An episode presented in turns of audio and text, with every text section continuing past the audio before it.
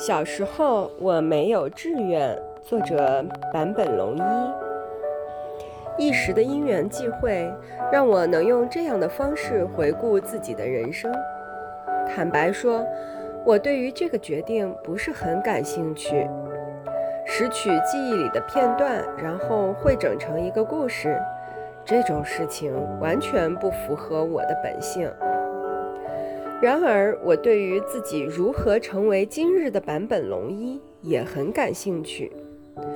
不管怎么说，这些记忆都与世上独一无二的自己有关。我想了解自己为何会走上现今的这条道路。我现在从事音乐工作，然而为何会踏入这个行业，我自己也不知道。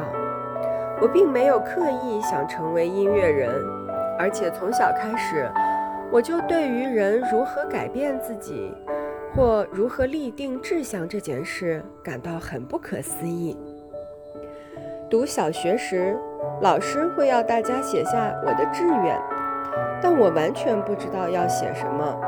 其他同学所写的志愿大概是首相或医生之类的。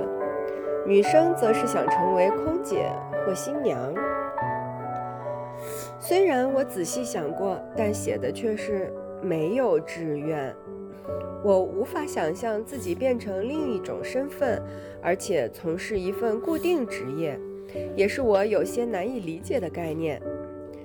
这份感觉或许至今依然存在，也说不定。我不是虚无主义的信奉者。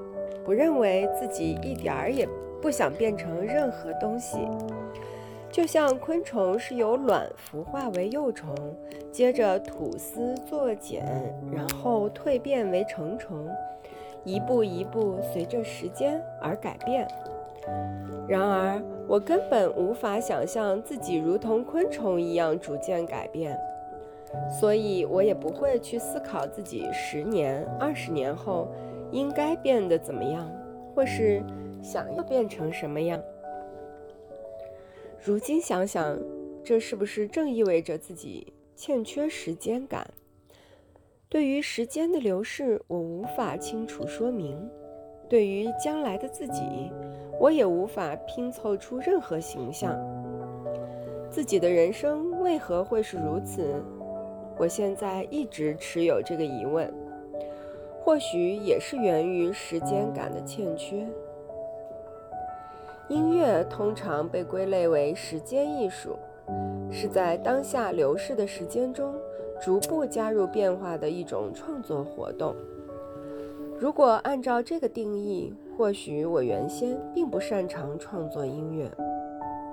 然而，音乐创作可以经由学习去掌握。只要是人工的、非天然的事物，学会规则就能创造出来。记住规则，然后将事物按照规则排列，能够做到这点，我想大概就是一般所谓的成长吧。然而，我自己对此一直都有不同的看法。虽然经由学习就能达成。但是与我的内在本性似乎有些格格不入。回到一开始的话题，试着整理叙述自己的至今的经历，这种事确实让我感到有些抗拒。但是我决定要配合这次的计划试试看，试着俯瞰至今为止的时间，将自己从过去到现在的记忆与发生的事情依序串联排列。我想透过这样的方式，不仅能够逐渐看清现在的自我，而且或许借由这样的叙述方式，也才能够与其他人共有某些回忆吧。我是这么想的。将某件事情写成文章时，文章本身呈现出的美好与力量，让人不由得投入文章构成的世界。音乐的情形也是一样，因此。就算对于妹妹的丧生确实感到悲痛，只要处于创作音乐的过程中，一切就都是音乐世界的问题，与现实世界中妹妹死亡的事实完全是不同层面的事。两者之间有着难以跨越的距离。从另一个角度来说，某位青年失去了自己的妹妹。一旦青年的记忆淡去、消逝，这件事情可能就此淹没在历史的洪流中，彻底消失无踪。但是，只要一谱写成歌曲，就可能成为民族或时代的共有记忆，不断流传下去。当事情从个人体验中抽离而出，实际留存在音乐世界中。就能借此跨越时空的限制，逐渐与他人共有。音乐正具备这样的力量。就表现而言，最终如果不是能让他人理解的形式，不是能与他人共享的形式，那就是没有成立的东西。因此，无论如何，都必须经历抽象化或共有化的过程，其间个人体验。情绪的悲喜难免会遭到释除，这个过程中存在着无法逾越的绝对界限，以及难以磨灭的缺憾。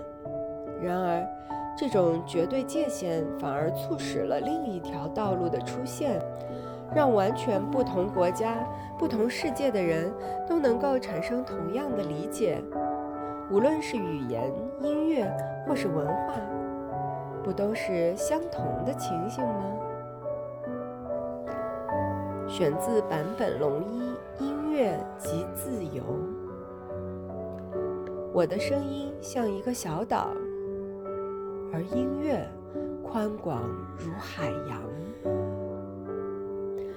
不管自己有多么不安、多么紧张，但是到了那个时候，你就一定要上场。人生。